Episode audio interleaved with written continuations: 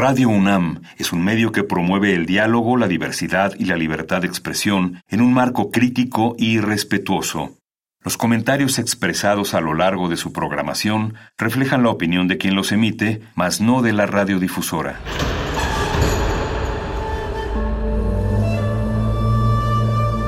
Un templo para la apreciación del ser mediante el sonido. mediante el sonido. Para nosotros. El sol sale durante la noche. Nuestros gritos llevan la mesura del silencio. Y el descontento está lleno de baile y risas. A todo, incluso a nosotros, nos resistimos. La Universidad Ustedes y nosotros somos la Resistencia modulada.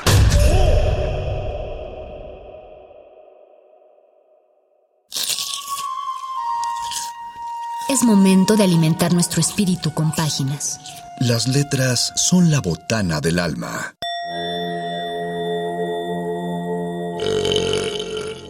Recuerda la máxima.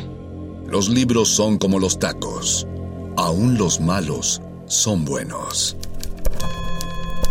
Muerde lenguas.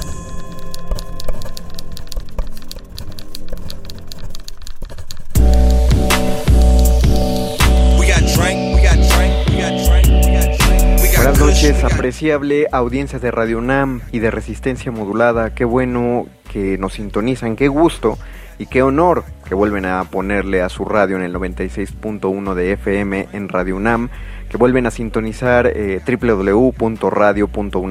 www.radio.unam.mx, que, que nos hacen el favor, el gusto, el honor de volver a, escucharnos a Resistencia Modulada y si están sintonizando esta hora es porque vienen a oír el muerde lenguas, letras, taquitos y un homenaje muy particular el día de hoy.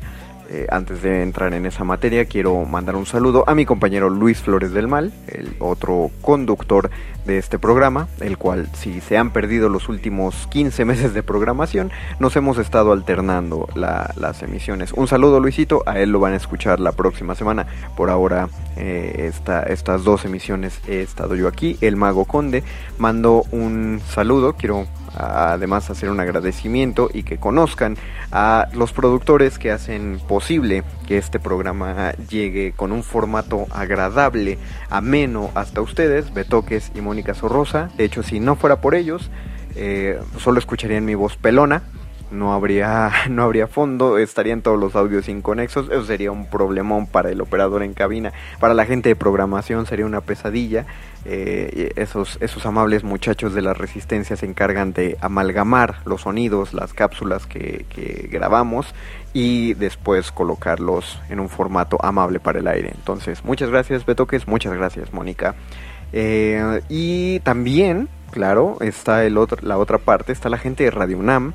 Eh, es una larga cadena la que, la que hay que seguir para, para hacer estas emisiones, porque cualquiera, ustedes podrían pensar, eh, y, no tienen por qué pensar otra cosa, pero se los, los voy a sacar un, un poco de, de su noción de cómo, cómo se fabrica el programa radiofónico. Después de que hago la grabación, llega a nuestros queridos productores, ellos le dan formato, lo editan y se lo mandan a la gente de Radio Nam, el cual pasa una serie de muchas manos.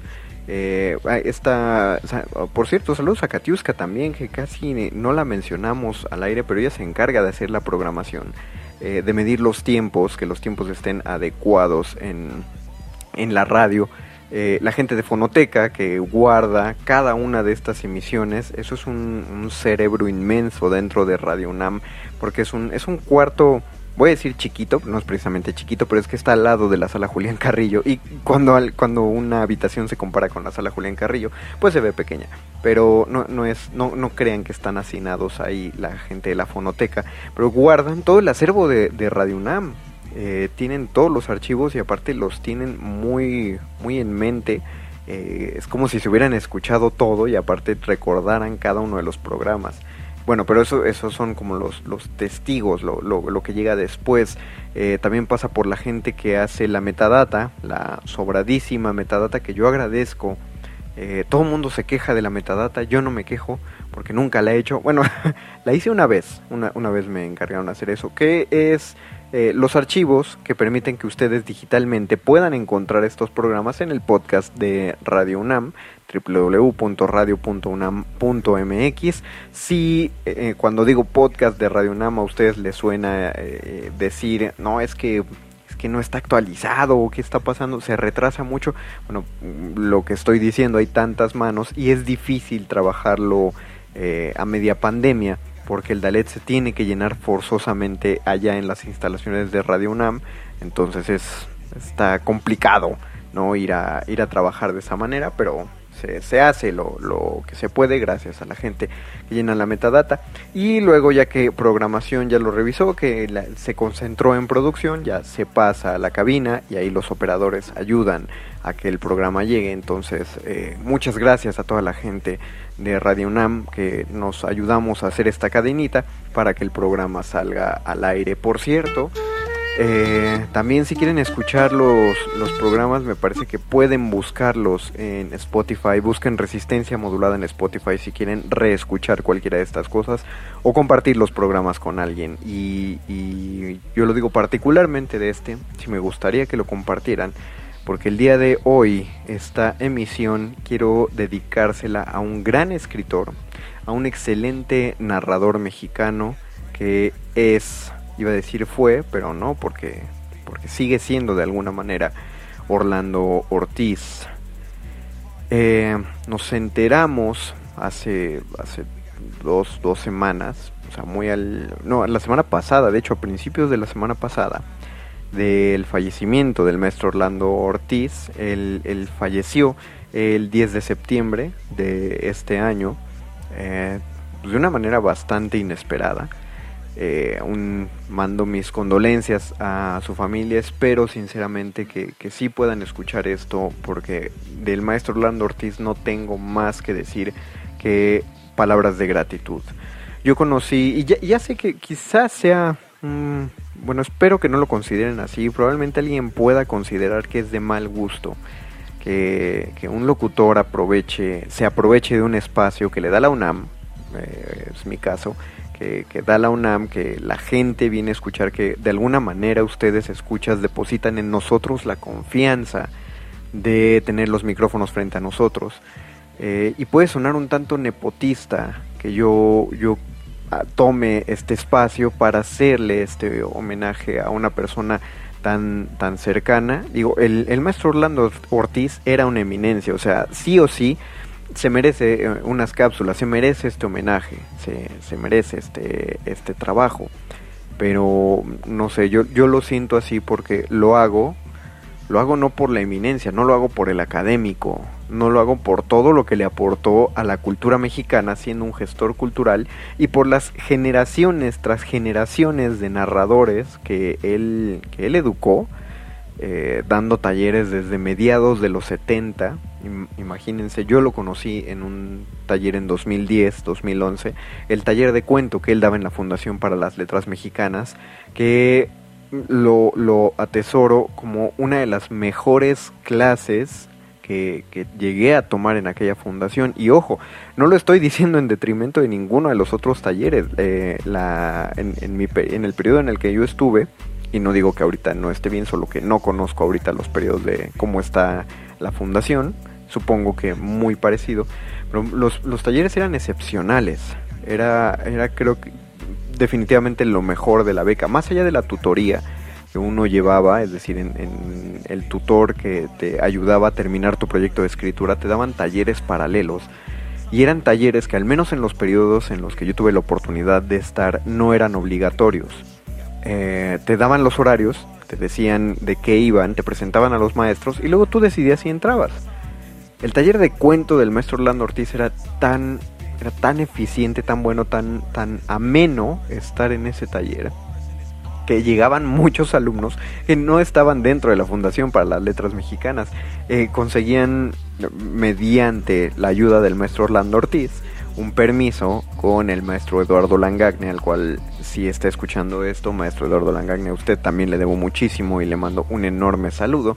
eh, él permitía que entraran estas personas eh, ajenas a, la beca. Muchos de ellos estaban buscando una beca de la fundación en años próximos, muchos de ellos, algunos ya la habían tenido.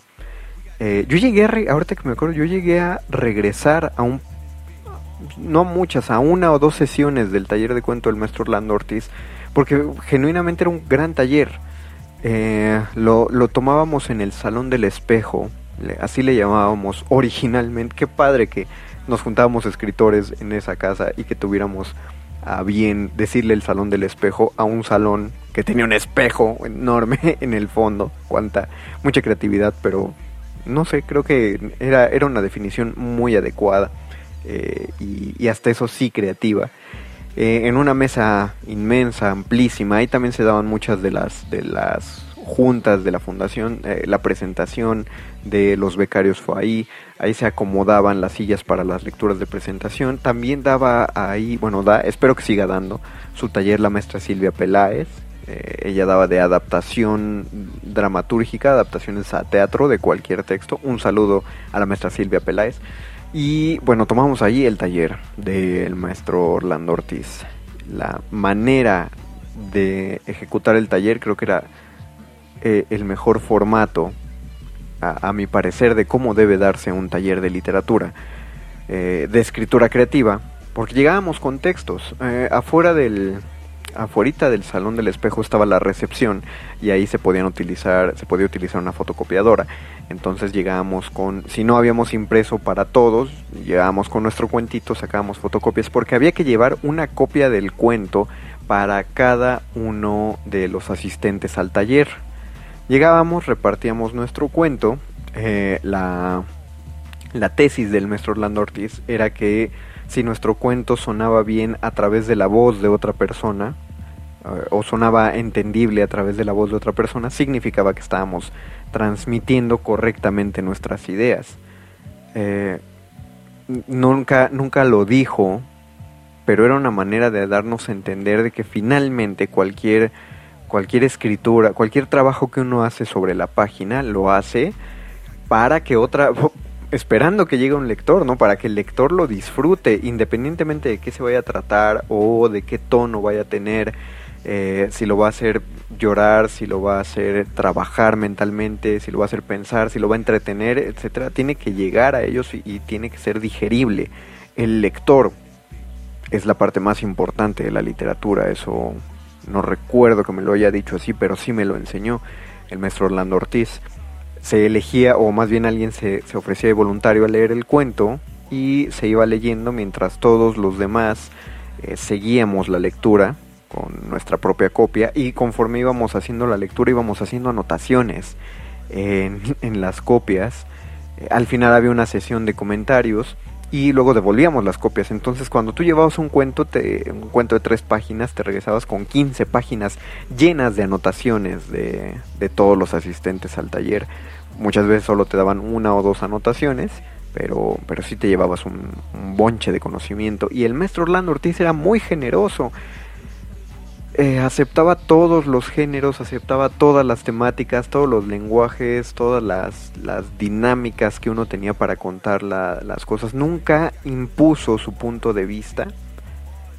Era, era muy puntual en hacer las, las correcciones y había una, una, que me encantaba y, que es de todas las que le, le, he aprendido y me parece que he mencionado muchísimas veces en, en este programa y no dejaré de mencionar eh, que él siempre nos decía que no importaba qué tan, qué tan jalado de los pelos, así lo decía el maestro Orlando Ortiz, no importaba qué tan jalado de los pelos era una historia o una anécdota, lo importante era si nosotros la hacíamos sonar creíble al momento de escribirla en el cuento. Es decir, podíamos escribir la situación más, más eh, absurda que se nos viniera a la mente, lo más inverosímil, pero nuestro trabajo era convencer a los, nuestro trabajo es convencer a los lectores y por lo tanto la historia tiene que sonar creíble.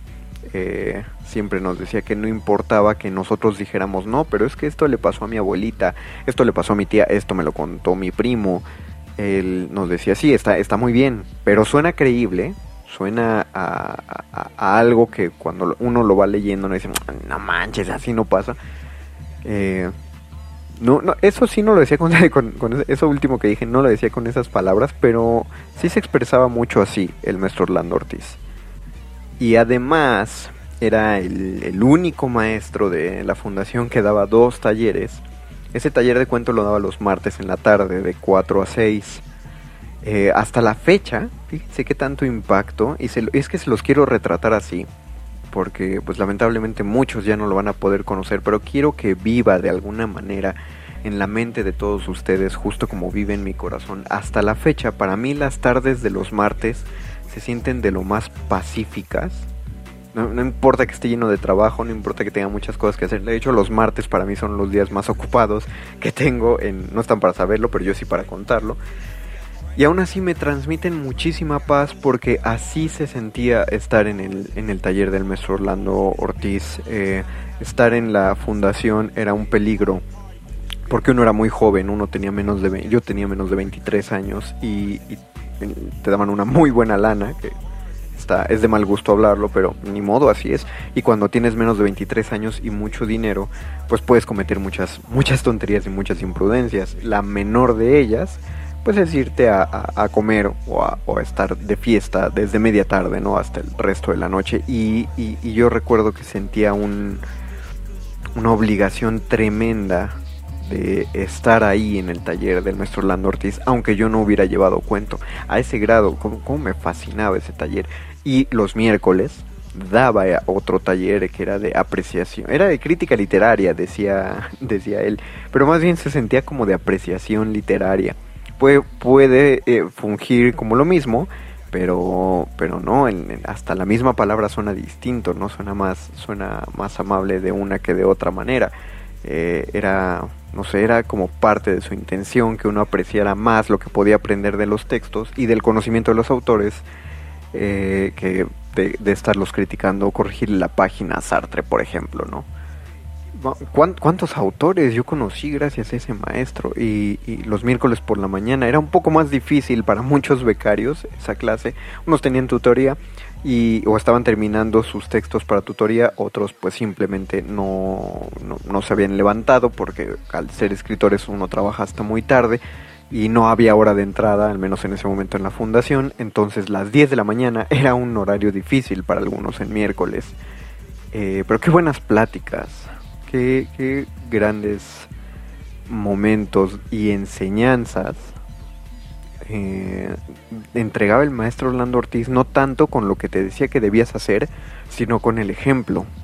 Una persona tan cálida y tan generosa que te daban ganas de imitarlo en, en, toda tu práctica literaria, en toda tu apreciación de la literatura y en toda tu forma de escritura. Y de hecho yo le llegué a diría copiar, diría homenajear, pero le llega a robar formatos de, de, cuento, de narración, a experimentar con la primera persona en un, en un cuentito que me fascinó de él y que me parece que les voy a leer y bueno, quería, no quería dejar pasar este, este homenaje sin platicarles de esto. Sí, el, el maestro Orlando Ortiz tiene, tenía, tiene todos los premios y las distinciones que ustedes pueden esperar de un gran escritor mexicano, pero no quería venir a leérselas no, no quiero.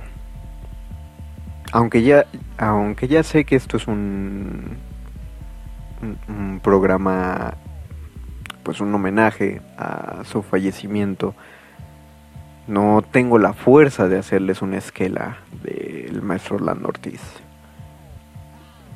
No sé, creo que creo que debemos dejar eso para otro tipo de cápsulas que seguramente existirán, o sea, ya, ya esos otros homenajes, ya salieron esas notas en periódico, no sé, esos homenajes funerarios que creo que son muy necesarios, no es, no es el tipo de despedida que yo, que yo le quiero dar a mi maestro, me parece que él, él se merece la alegría que siempre, que siempre nos contagió y sobre todo, me parece que la mejor manera de honrarlo es leyéndolo. Por eso, por eso les, les quiero pedir eh, que compartan este programa con otras personas. Vamos a estar, ya lo había dicho, eh, probablemente vamos a estar en Spotify.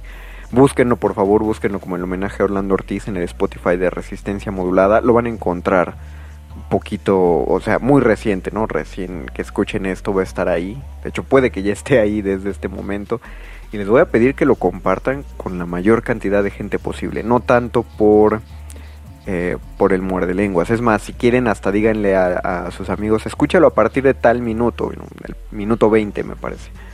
Porque quiero, necesito, es, es, es forzoso y creo que todos necesitamos que se conozca al maestro Orlando Ortiz que se conozca su escritura, sus cuentos. Él, claro, que era no, era, no era un escritor oculto para nada, no era, no era gris, no era oscuro, no era secreto.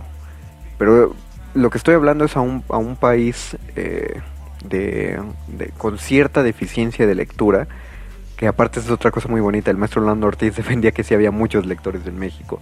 Eh, eh, pero también pensemos que es un país de mucha amplitud, de mucha comunicación, hay tantos autores que pues no está mal ni es vergonzoso que alguno se nos pase fuera del radar, ni modo, o sea, hay tanto que leer y hay tantas páginas que conocer que obviamente algún nombre se nos va a ir. Así que lo que no quiero es que el nombre de Orlando Ortiz se nos vaya, se nos pase. Por favor, escuchen, escuchen la narrativa que él tenía para comparar, que voy a tratar de leerlo de la forma más digna posible con él. Y pues esperemos que esto sirva como un buen homenaje a su nombre.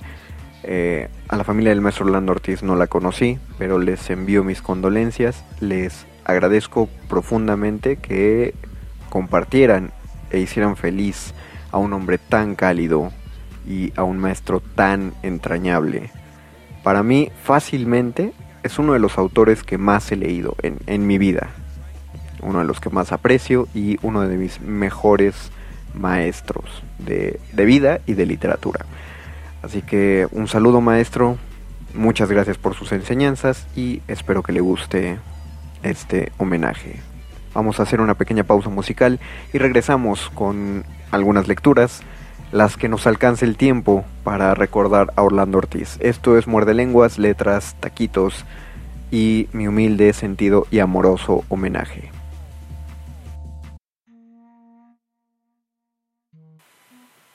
Padre, Hijo y ejecutor.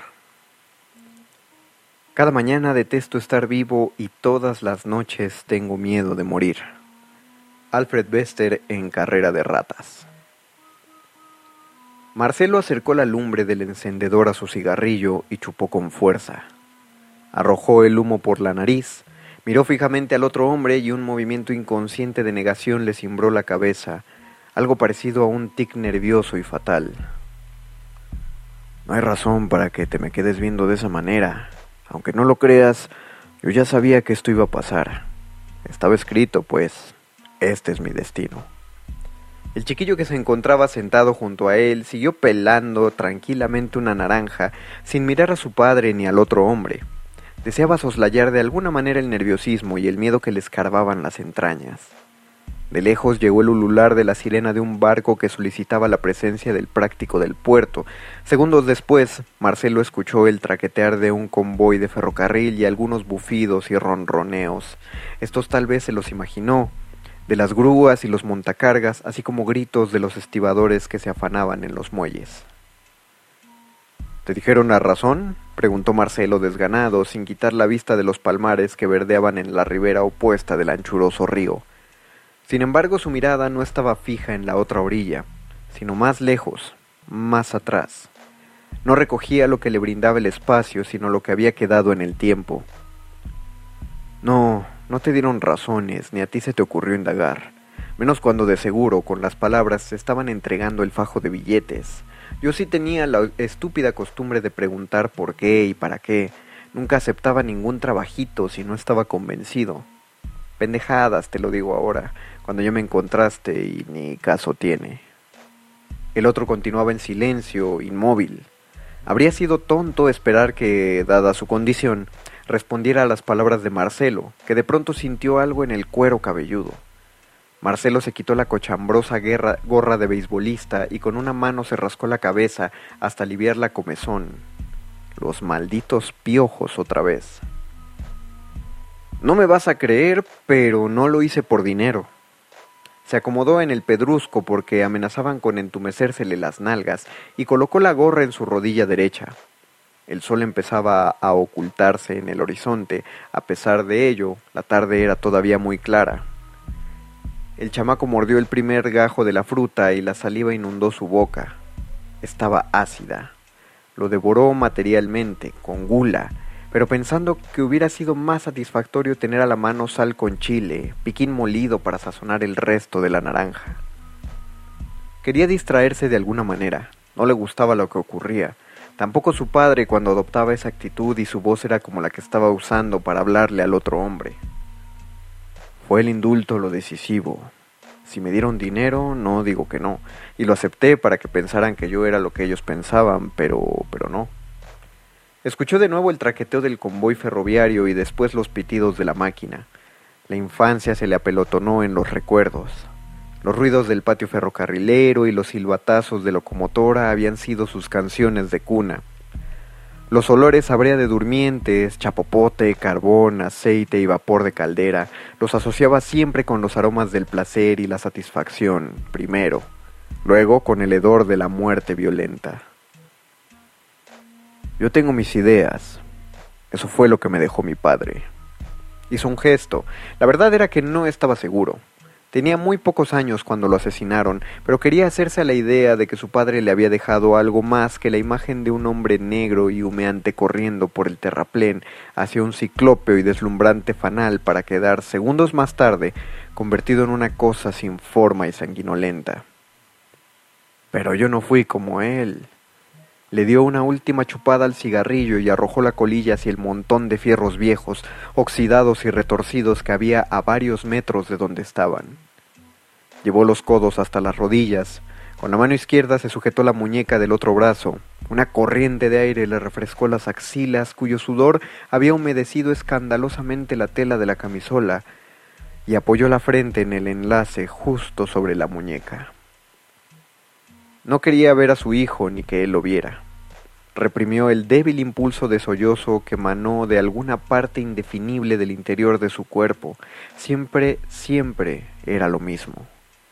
Habían sido demasiados años de huir y esconderse. Le había llevado muchos años aprender que la muerte no puede ser burlada. Habían sido muchos los muertos que sembró para darse cuenta de que el tiempo lo signa la oportunidad, y le había llevado muchas oportunidades aprender que la voluntad sin tiempo podía ser la muerte.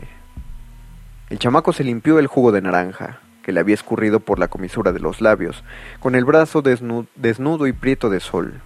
Sintió agradable el gusto a sal que le dejó su propia piel. Miró a su padre, luego al otro hombre. Definitivamente no le gustaba nada lo que estaba ocurriendo. Suspiró. Se limpió las manos en los costados de su andrajoso pantalón y se puso de pie.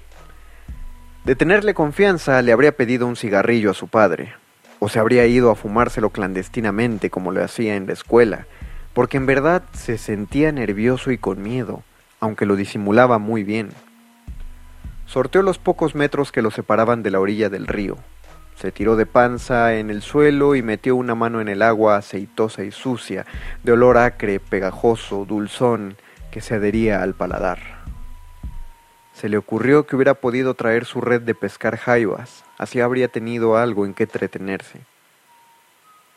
¿Sabes quién está atrás de esto? Preguntó Marcelo, todavía cabizbajo, con voz apenas audible. Enseguida aspiró profundo y levantó la cara, como si finalmente hubiera tomado una decisión. No. Seguro no lo sabes, porque ahora debió mandar a alguno de todos los ayudantes lambiscones que tiene. Pero entonces no había llegado tan alto, y tuvo que procurarme personalmente.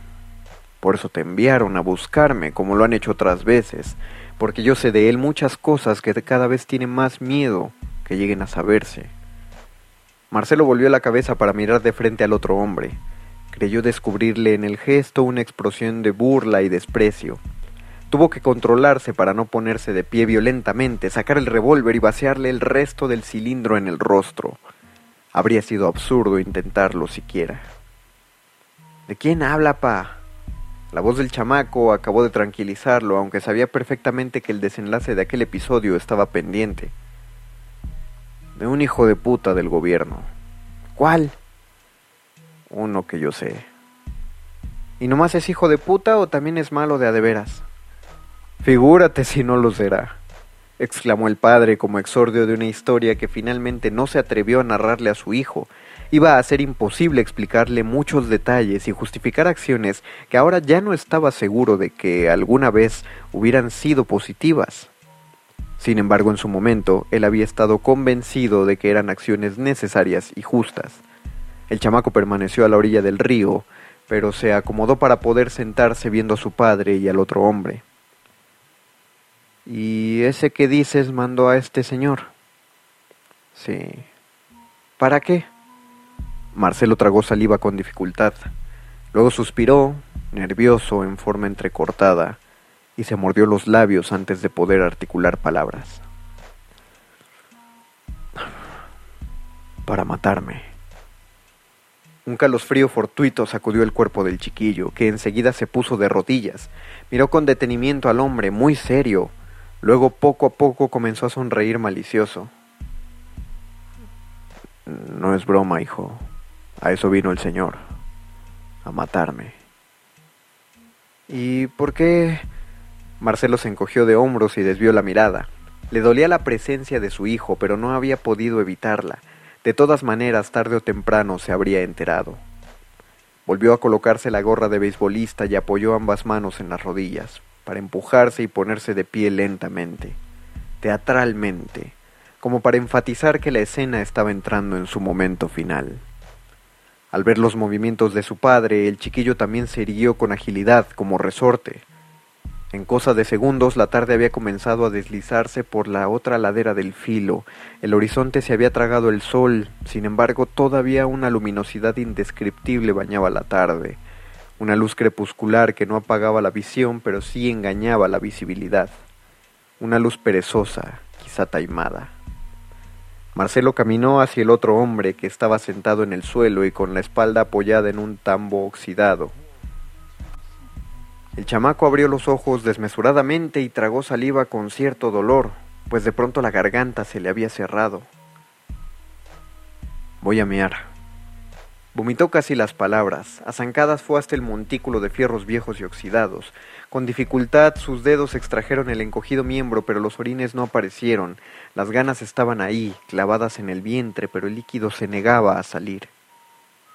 El padre hizo un gesto de enfado cuando al pasar la mano por el rostro del hombre para cerrarle piadosamente los ojos, su palma se embarró de una especie de linfa gelatinosa y gruesa que bordeaba el oscuro orificio de la frente. Se limpió en la ropa del pistolero exánime y luego lo sujetó de los cabellos para arrastrarlo hacia la orilla del río, donde había dispuesto una piedra de buen tamaño amarrada con alambres. El chamaco no apartaba la vista de su miembro escuchó el golpe sordo, terrible, de la roca que destruía la cara del otro hombre. Orines intermitentes y escasos asomaron por el caño y le mojaron la mano. Ya era un momento difícil, doloroso físicamente en la vejiga y el escroto. Pujó sin éxito, solamente dos o tres gotitas asomaron por el prepucio. Oyó el chasquido del cuerpo del hombre al chocar contra el agua del río y comenzó a orinar abundante y libremente. Cuando terminó, la mano del padre se posó en uno de sus hombros. Vámonos. A la casa. Y después a otro lado con tu mamá y tus hermanos. ¿Otra vez? Se alejaron caminando sin prisa. Las preguntas le cosquillaban en la lengua al chamaco. Marcelo avanzaba con la mirada perdida, sintiéndose doblegado, infinitamente cansado y harto, rumiando con dificultad que tal vez le debía la vida a su hijo, no porque el chamaco hubiera actuado para conseguirlo, sino simplemente porque había estado ahí cuando el otro hombre lo encontró. Su presencia había sido suficiente para que por enésima vez sintiera que el instinto debía prevalecer sobre el hastío y luchó para sobrevivir.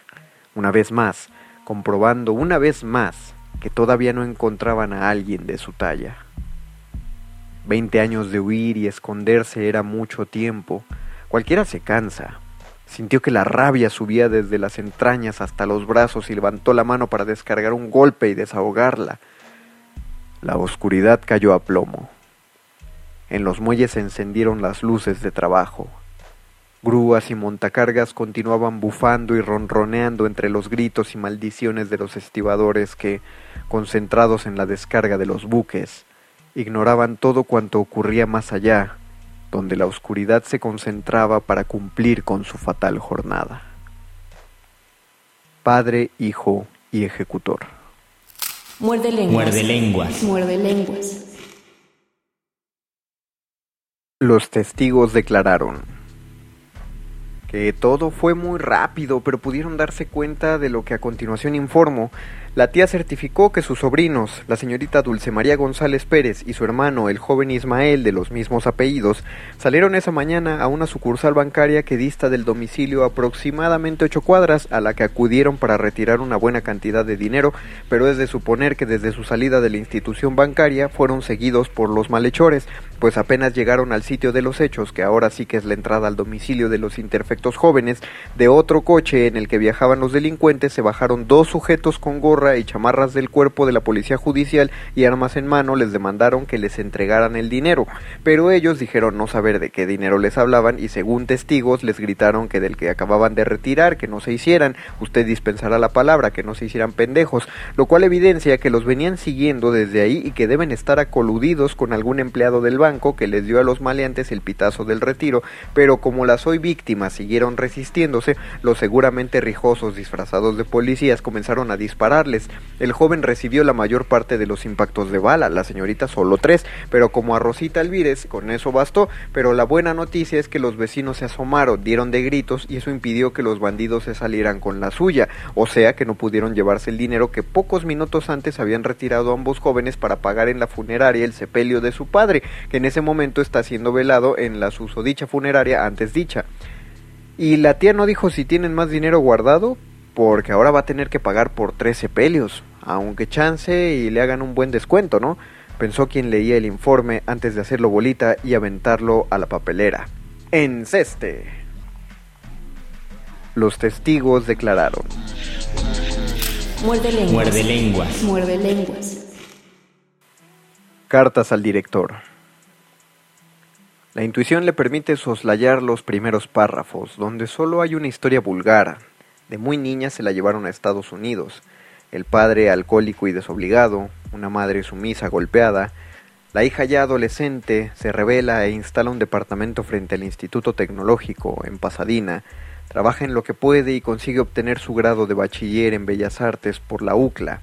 Ahí llevó también cursos de marxistas, dice. Fue entonces cuando se percató de que ellos la seguían. ¿Quiénes son ellos? ¿Los detectó cuando estaba estudiando, cuando se graduó, cuando estudió marxismo o simplemente en Pasadena? Dejó su trabajo y dio clases de inglés a los mexicanos que llegaban a Los Ángeles. Todo parecía marchar normalmente hasta que se le ocurrió platicarle a su compañero la sospecha de que la vigilaban los del FBI. Entonces él sonrió, se vistió en silencio, salió de la vivienda y nunca más supo de él. ¿De, de dónde salió ese amante? en qué momento se juntó con él y cuáles fueron las circunstancias. La historia se repitió poco después, con otro compañero que además era su alumno y pagaba puntualmente las clases, hasta que ella le comunicó sus temores, su casi certidumbre de que la seguían. Él le comentó que no había nada de qué preocuparse, que se tranquilizara, que no quería verla así cuando regresara de comprar cigarros, le dijo antes de salir y jamás regresó. El acoso llegó a tal grado que dejó las clases de inglés y después de pensarlo un poco le envió el bebé a su mamá y salió de Estados Unidos. Uh, suponga que el individuo levanta la cara, tal vez preguntándose cuándo concibió y parió a esa criatura que dice haberle enviado a la mamá. Su mirada se pierde en el vacío, sin propósitos visuales. Con toda calma vuelve la hoja, que evidentemente fue arrancada de un cuaderno rayado tamaño carta con espiral de plástico en el lomo. De nuevo dirige la vista hacia las irregulares líneas manuscritas que cubren la segunda de ese puñado de hojas. La letra, manuscrita y menuda, se deja leer perfectamente, aunque también es cierto que transmite nerviosismo, compulsión o algo por el estilo, algo muy similar a las señales que por algún motivo somos incapaces de descifrar, pero sabemos que nos avisan la posibilidad de alguna contingencia. Decide seguir leyendo. Nunca renunció a la nacionalidad, lo que le facilitó el regreso. Se estableció en Guadalajara y trabajó como profesora de inglés en el Centro de Amistad Internacional. Las suspicacias se presentaron de nueva cuenta cuando comenzaron a asediarla los vendedores de marihuana y los tres compañeros que tuvo la abandonaron apenas le comentó lo del acoso federal. Se trasladó a Jalapa y no mejoraron las cosas. Incluso Manuel llegó a preguntarle si era comunista, sandinista o del Frente Farabundo Martí, lo que originó un nuevo éxodo. a las pocas semanas de haber llegado a la capital veracruzana. Se pregunta con desgano, fastidiado, si es una coincidencia, sube los pies al escritorio y hace el mil veces ejecutado movimiento que impide la caída de su sillón, tan vencido como la mayoría de los hombres que él conoce y trata cotidianamente. Pero el caso es que él alguna vez vivió en Jalapa, alguna vez vivió de otra manera, alguna vez vivió.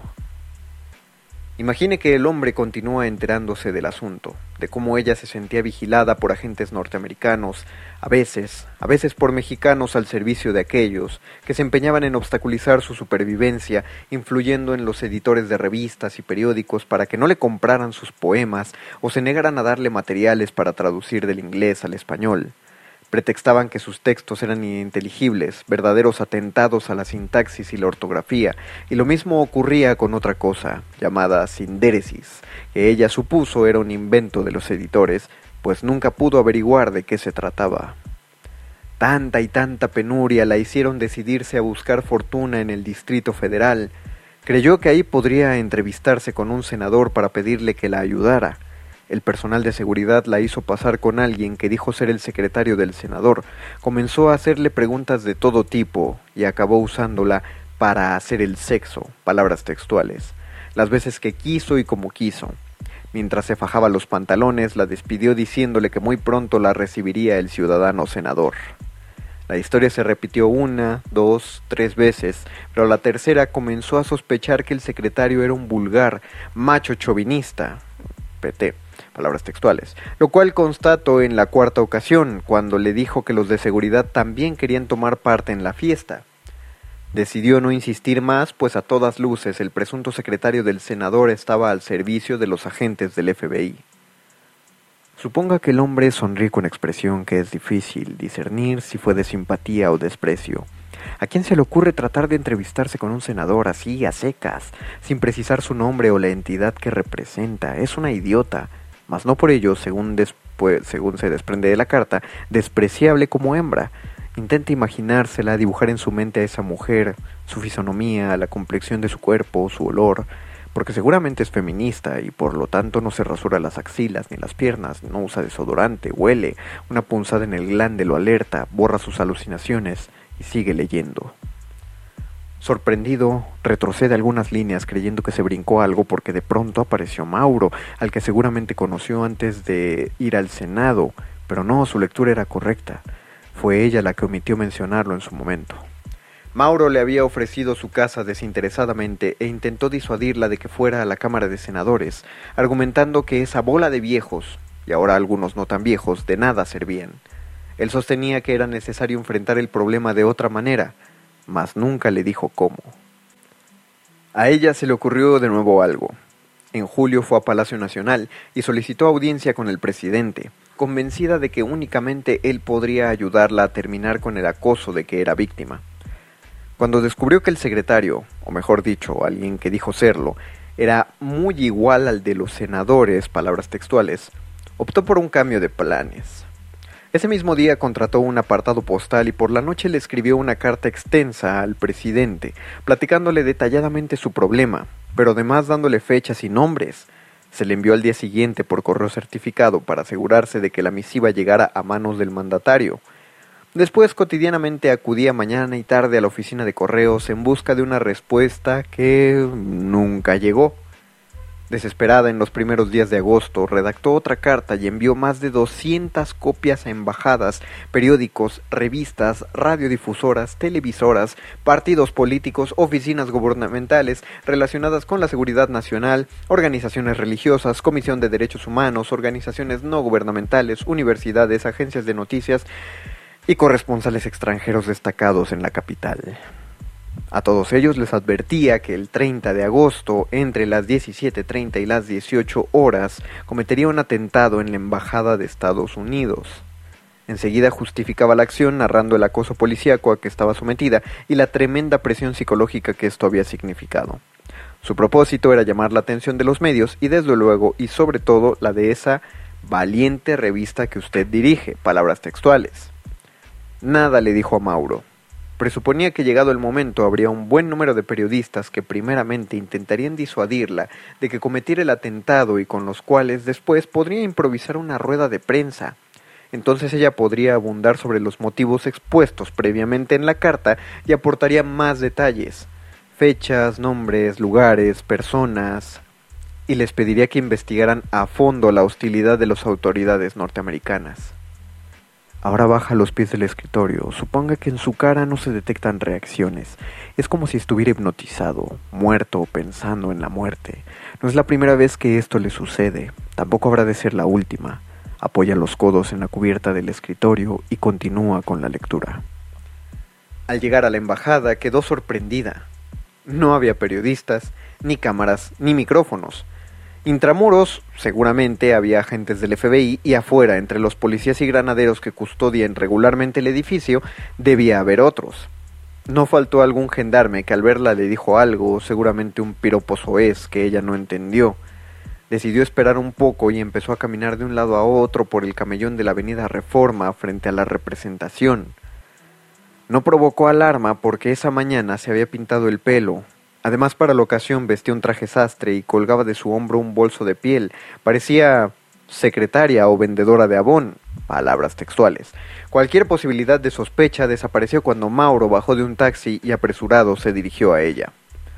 Había ido a visitar a un amigo periodista que le dio como muestra de la cantidad de notas disparatadas y risibles que recibían en la redacción la carta de una pinche loca, palabras textuales del periodista, que por los datos e información que manejaba, Mauro supo de inmediato quién era la autora. Por eso estaba ahí, trató de hacerla cambiar de opinión, pero ella se negó. Seguiría adelante con su plan, hubiera o no reporteros.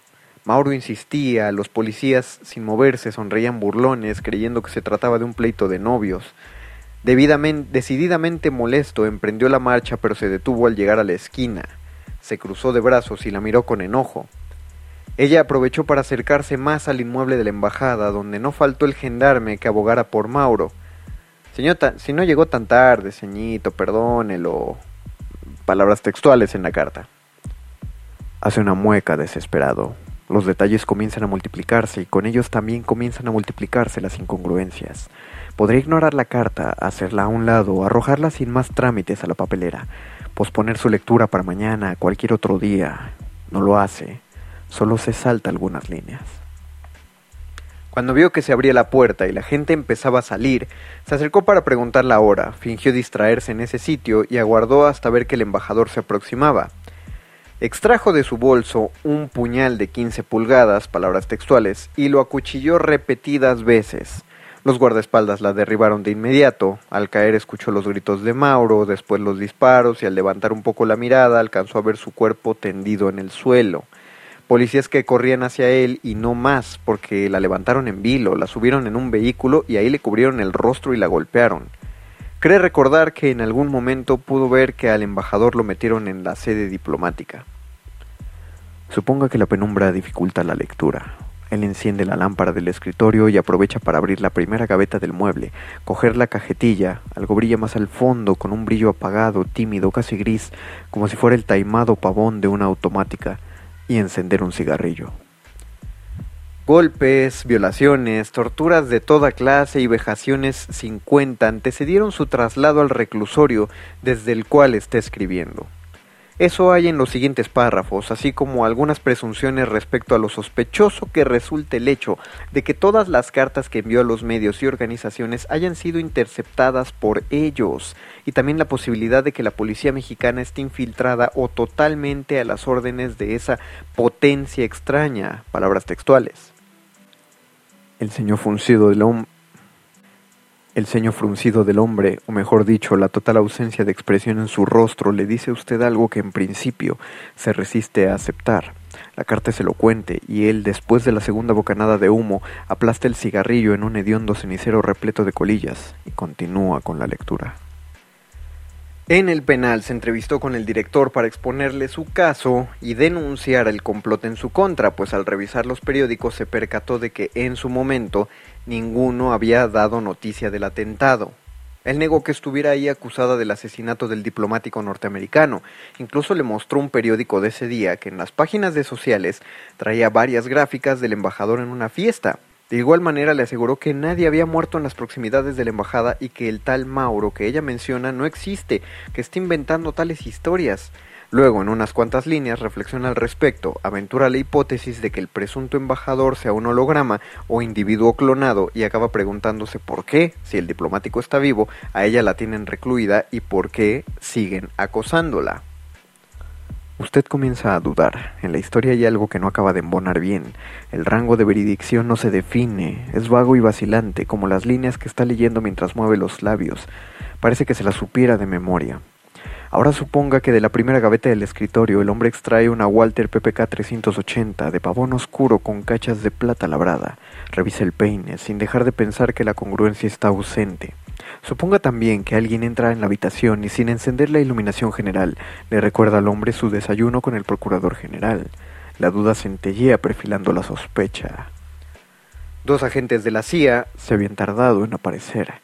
La visitaron en el reclusorio y le hicieron miles de preguntas, que si había estado con el Che, que si conocía a los del Frente Sandinista o al comandante Marcial, que tenían fotos de ella con Fidel y hasta una con Allende porque fue mucho antes de Marcos, que le iban a regresar a Estados Unidos y que si no cooperaba lo harían en un avión sin puertas y muchas otras amenazas.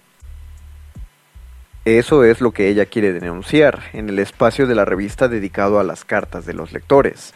Pero si al director le interesa su historia, ella está dispuesta a revelarle más datos y situaciones anómalas que evidencian el complot como lo del perro, o los sucesos de la Alameda, o lo de los libros y las cartas sin remitente, o lo del cubo de la escalera que no daba ninguna parte, palabras textuales. Suponga que esto último alcanza a leerse antes de que en la papelera metálica el fuego consuma los pliegos.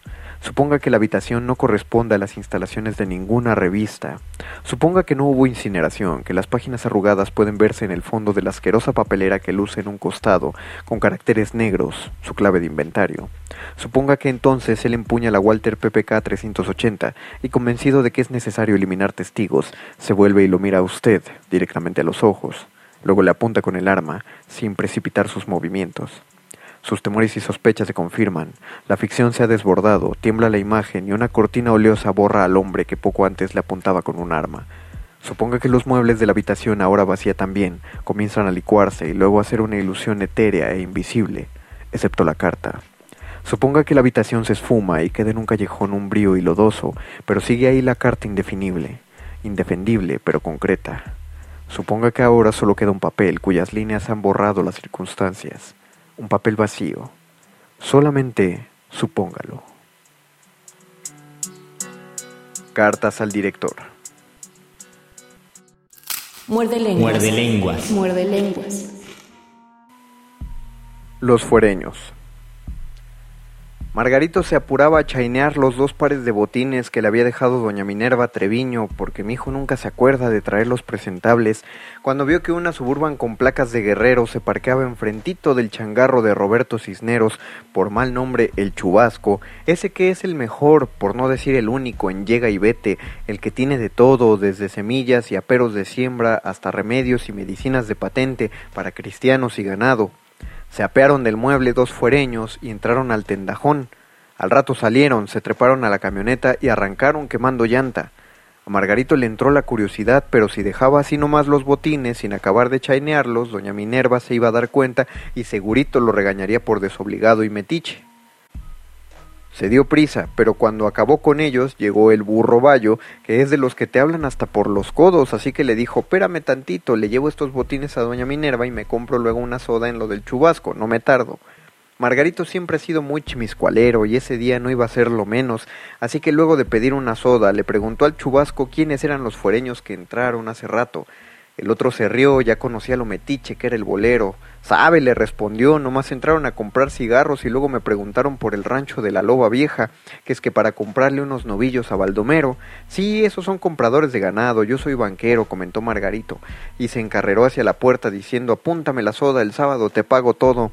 De mala gana se puso a chainarle las botas al burro Bayo, fingiendo que le oía todas esas historias que inventa y salpica con, ahora que me acuerdo, tallas picosas. Margarito más bien estaba pensando en el misterio de los fuereños, si serían narcos o, o ministeriales, pistoleros a sueldo o federales, porque eso de compradores de ganado ni el loco Rutilo se los creería. Pero levantar su changarro para ir al rancho de Baldomero estaba en chino, la loba vieja no estaba ahí nomasito, más bien estaba más payasito y caminando todavía peor, no le quedaba más que aguantarse la curiosidad. Pero se imaginó cómo los fulanos de la suburban con placas de guerrero llegan al rancho, doña Elvira se asoma al porche y cuando detienen el mueble sale a espantar gallinas y aplacar perros para que puedan apearse sin problema los fuereños se dan saludes y los pelados preguntan por don Baldomero Tijerina, su esposo, y la mujer les responde que salió para los potreros desde temprano, pero ya no tarda en venir, pasen adentro, esperarlo en la sombrita, les ofrece una soda o un cafecito, se le agradece, responden, se limpian la suela de las botas en el pedazo de jerga que hay en la entrada, y al pasar a la casa se quitan el sombrero. Se ve que son caballeros, seguramente piensa la mujer, dedujo Margarito. Doña Elvia es una mujer redondita, podría decirse, o sea, bajita pero gruesa, bien comida, que a pesar de la robustez se mueve con agilidad.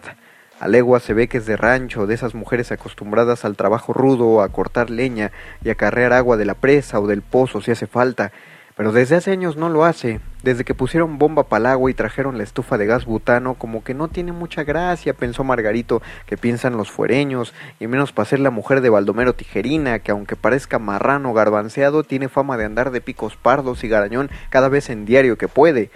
Se limpiaron las suelas en la jerga de la entrada y se quitaron el sombrero al entrar, imaginó Margarito, pero ni así lo convencían de que eran lo que decían ser. Menos todavía cuando doña Elvia les dice, habrán de dispensar que los deje, voy a ver lo de la comida, que no tarda mi viejo, subraya y sale del cuarto. Los pelados intercambian miradas y sonríen burlones, luego como que se desesperan porque pasan los minutos y afuera nomás se oye el cacareo de las gallinas, uno que otro ladrido de vez en cuando y a lo lejos, de por la troja, la voz de algún peón que habla con algún animal o persona, da lo mismo. Además, la vista ya se les cansó de tanto estar recorriendo los muebles y retratos que hay en el cuarto, y no les conviene hablar porque entonces se sabría lo que vienen y la mujer podría avisarle a su viejo. Poquito después, pensó Margarito, se oyen los pitidos de una pickup que se alborotan los perros y en el camino se ve polvareda. Ese debe ser Baldomero. Los fuereños se paran, caminan unos pasos hacia la puerta y sacan de la cintura las escuadras nueve milímetros que ocultaban las chaquetas de mezclilla. Cortan cartucho. Cuando se detiene el mueble de Baldomero frente a la casa, los pelados van a apuntarle, pero se oyen los tronidos de una escopeta doce. Los tipos caen y ni tiempo tienen de voltear a ver a doña Elvia, que está atrás de ellos con el arma todavía humeando. Los fuereños. Muerde lenguas. Muerde lenguas. Muerde lenguas. Gracias por escuchar. Se acabó el tiempo. Me despido. Muchas gracias Betoques y Mónica Sorrosa por producir esto. Lo que escucharon fueron cuentos de Orlando Ortiz en homenaje de parte de Muerde Lenguas y de Resistencia Modulada al maestro. Muchas gracias por todo Orlando Ortiz. Descanse en paz maestro. Nos escuchamos el próximo lunes. Yo soy el Mago Conde. Gracias a todos. Buenas noches. Enseñanza del día. El dinero no compra la felicidad. Pero compra libros y tacos. Y eso se le parece mucho. Medítalo. Un individuo puede resistir casi tanto como un colectivo, pero el colectivo no resiste sin los individuos. Manifiesto. Logramos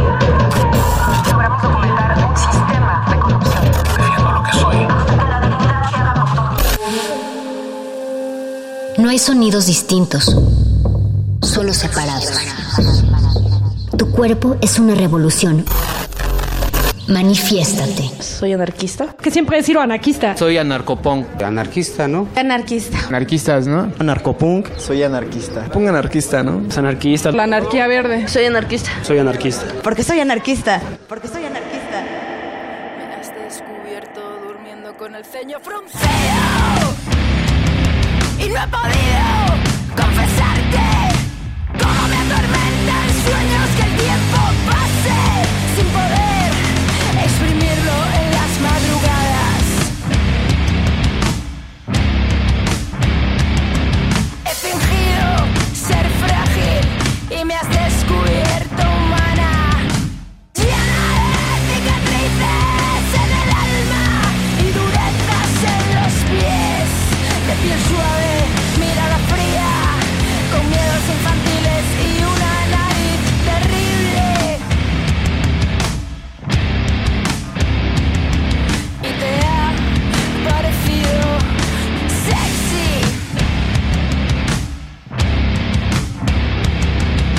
Prefería que me condujeras por algún camino fácil, sin demasiados sobresaltos.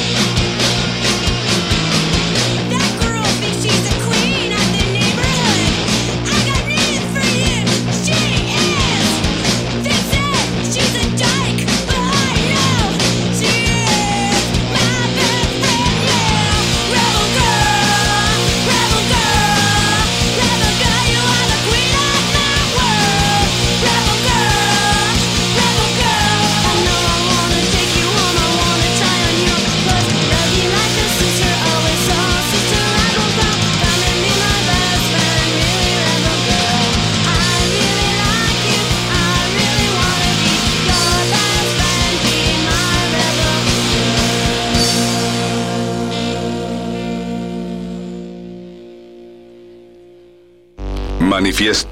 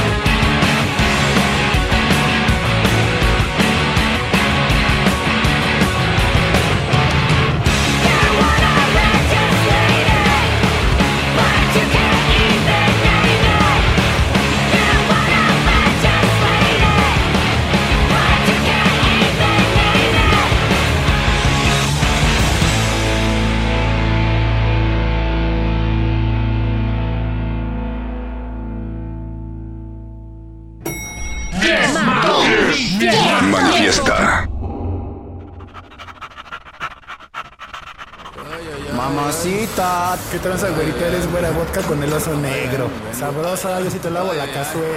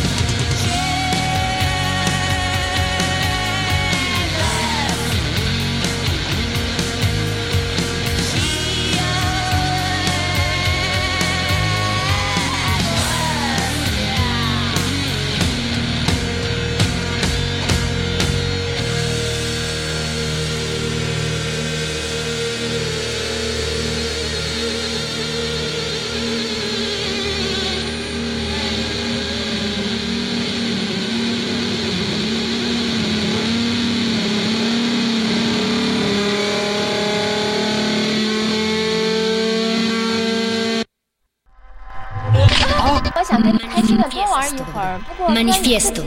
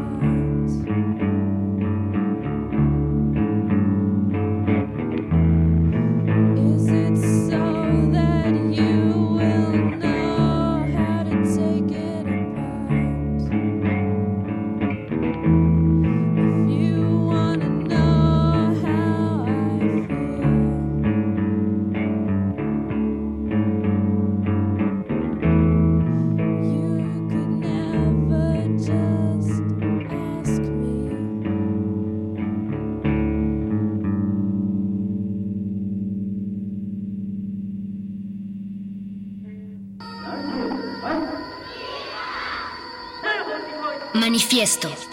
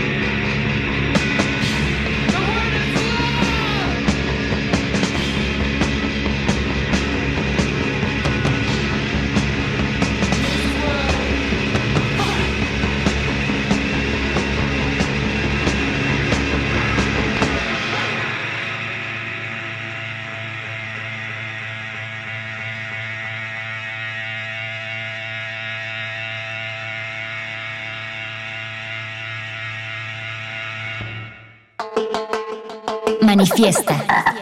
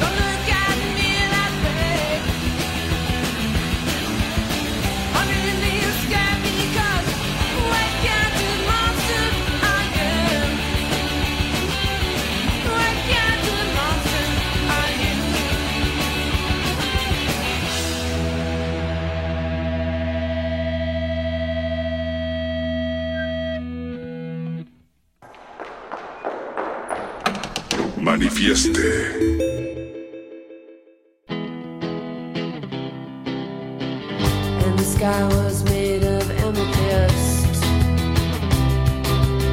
and all the stars were just like.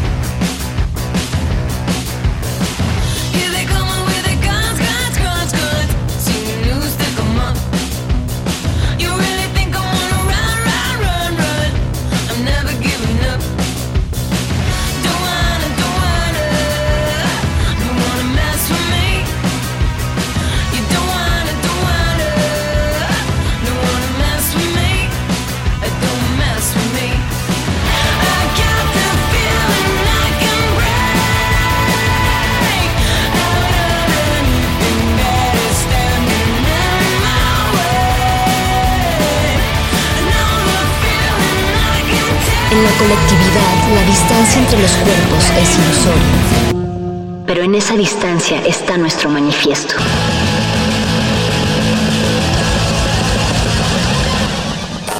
Manifiesto.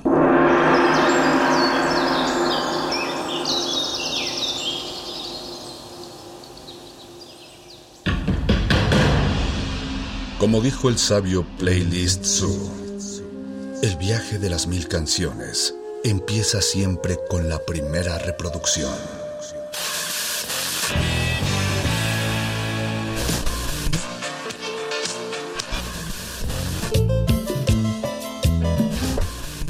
continuación, un maestro te abrirá la puerta de su lista de reproducción.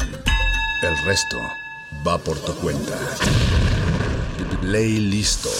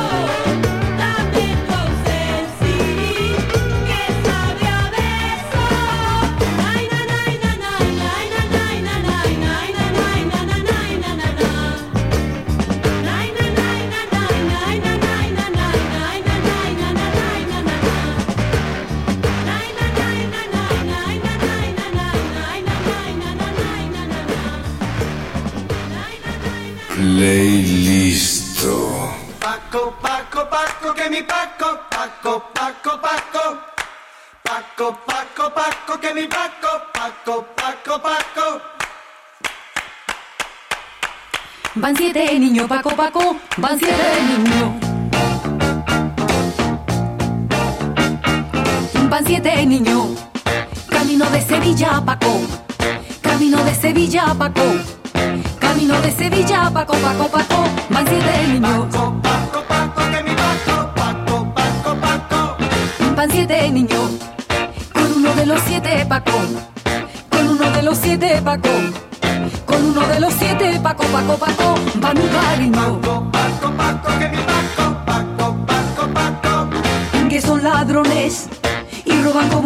Nadie, Paco.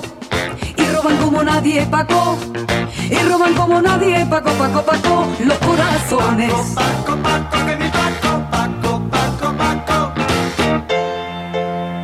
Ya vienen por el llano los migueletes.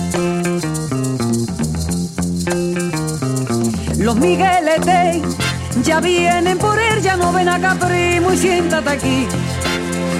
Ya vienen por el llano los migueletes. Los migueletes, pero son poca cosa, ven acá primo y siéntate aquí. Pero son poca cosa para los siete. Qué valentía, la de los siete niños, ven acá primo y siéntate aquí. De los siete niños de Andalucía.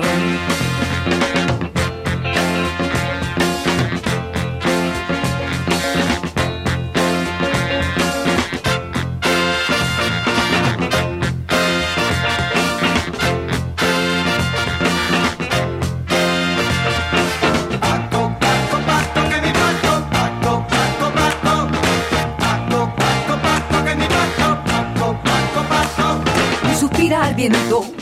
Pobrecilla la llana, Paco. Pobrecilla la llana, Paco. Pobrecilla la llana, Paco, Paco, Paco. Suspira al viento. Y suspira al viento. Tocando las campanas, Paco. Tocando las campanas, Paco. Tocando las campanas, Paco, Paco, Paco. De los conventos. Y siete alazanes siete capas negras, Paco. Y siete capas negras, Paco. Y siete capas negras, Paco, Paco, Paco, de capitanes.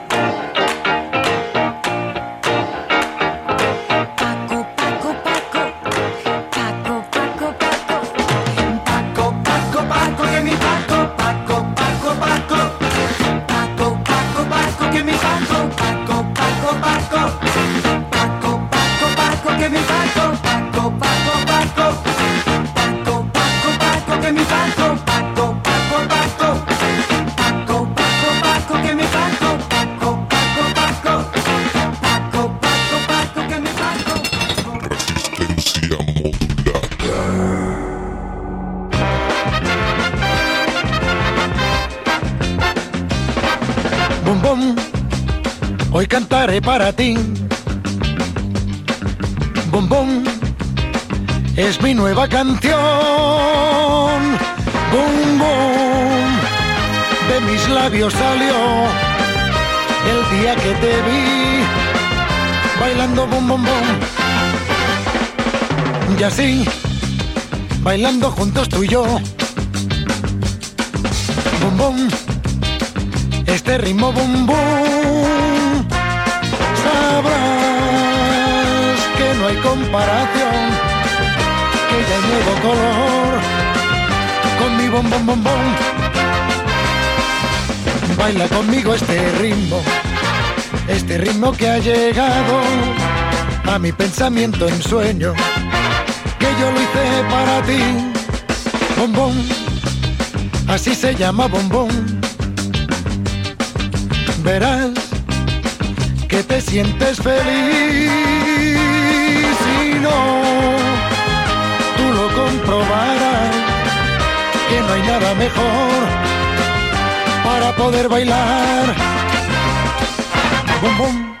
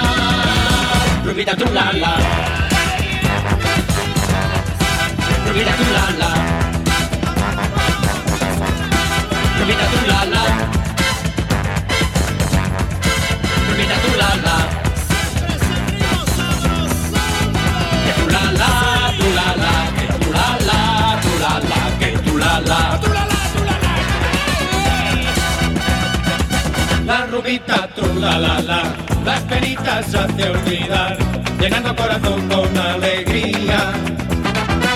La rubita, tru la la la, las penitas hace olvidar, llenando corazón con alegría.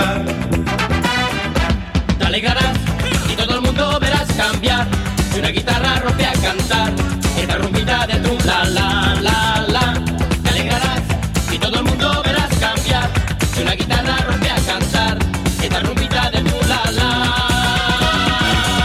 Vida tu la la. Vida tu la la.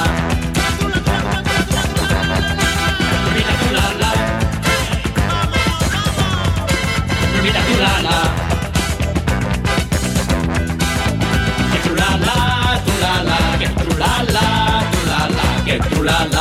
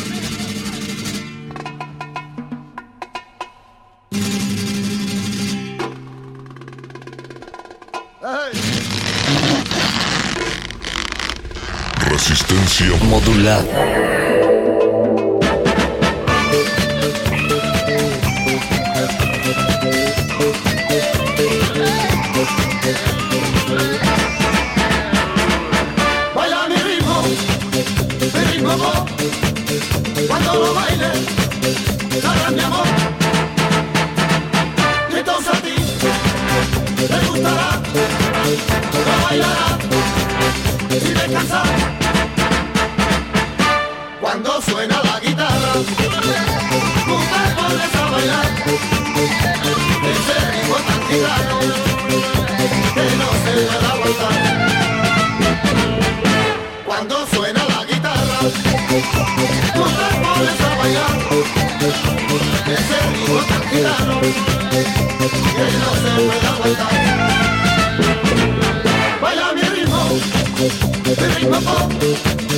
Cuando lo bailes, sabrás mi amor.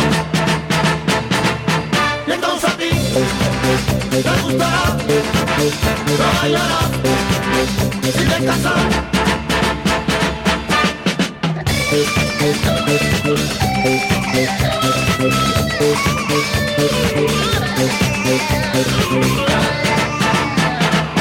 Baila mi ritmo, mi ritmo.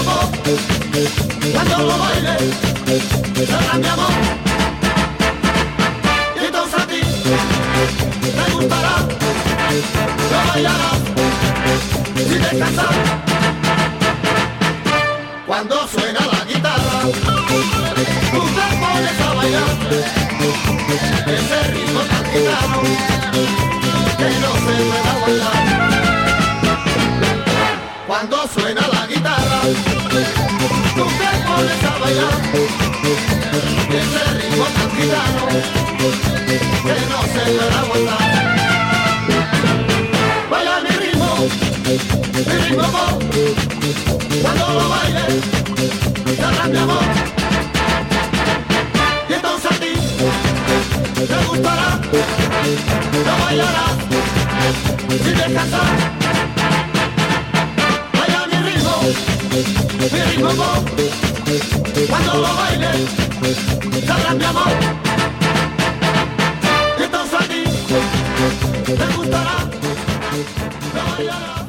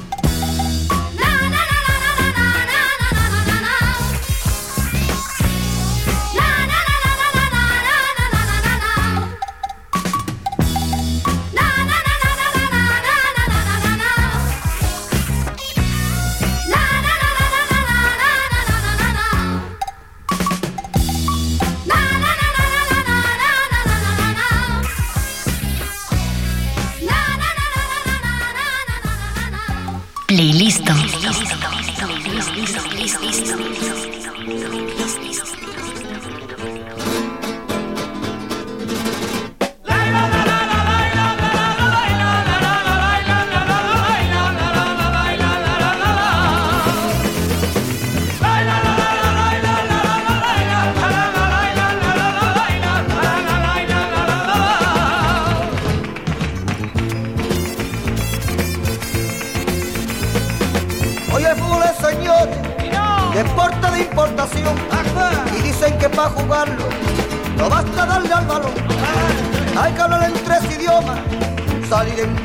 Televisión, anunciando detergentes, chicles, caldo y un jamón.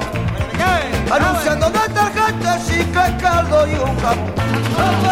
A meter el gol, a meterlo, a meter el gol, a meterlo, a meter el gol, a meterlo, a meter el gol a meter el gol, a meterlo, a meter el gol, a meterlo, a meter el gol, a meterlo, a meter el gol.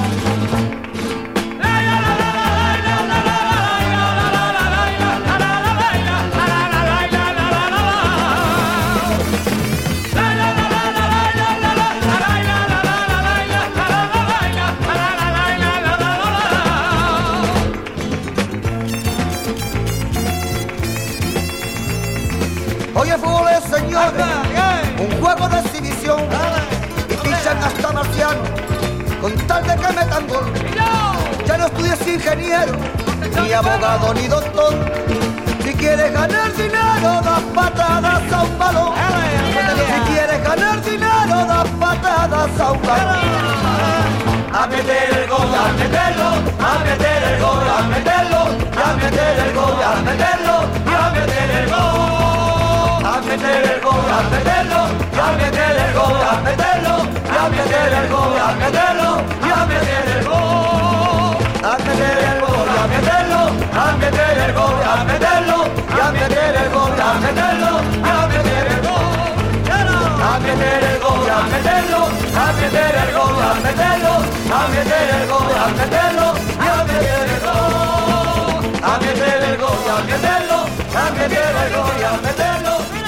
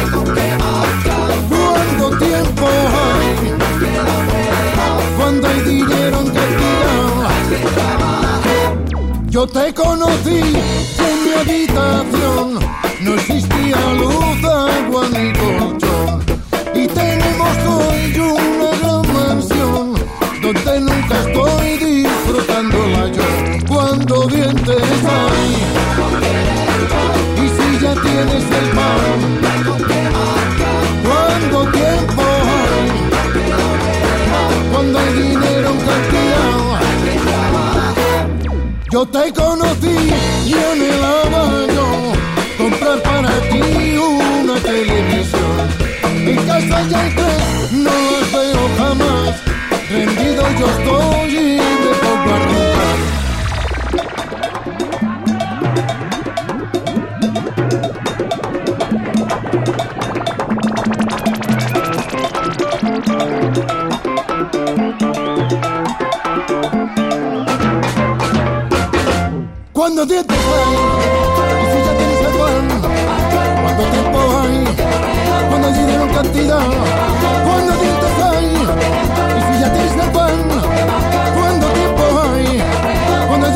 Cuando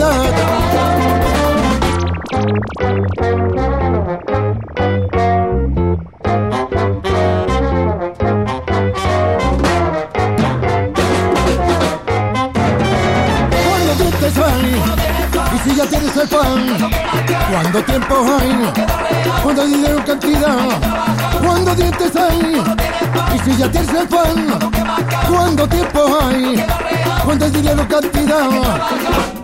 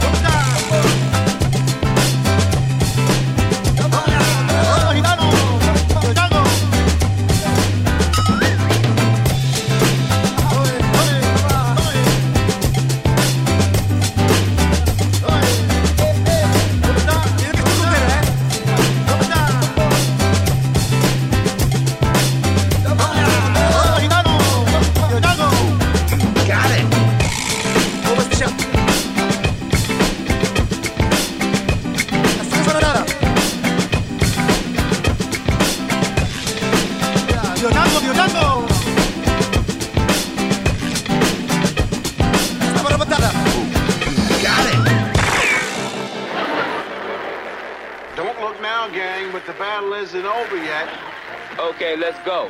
We haven't got all day.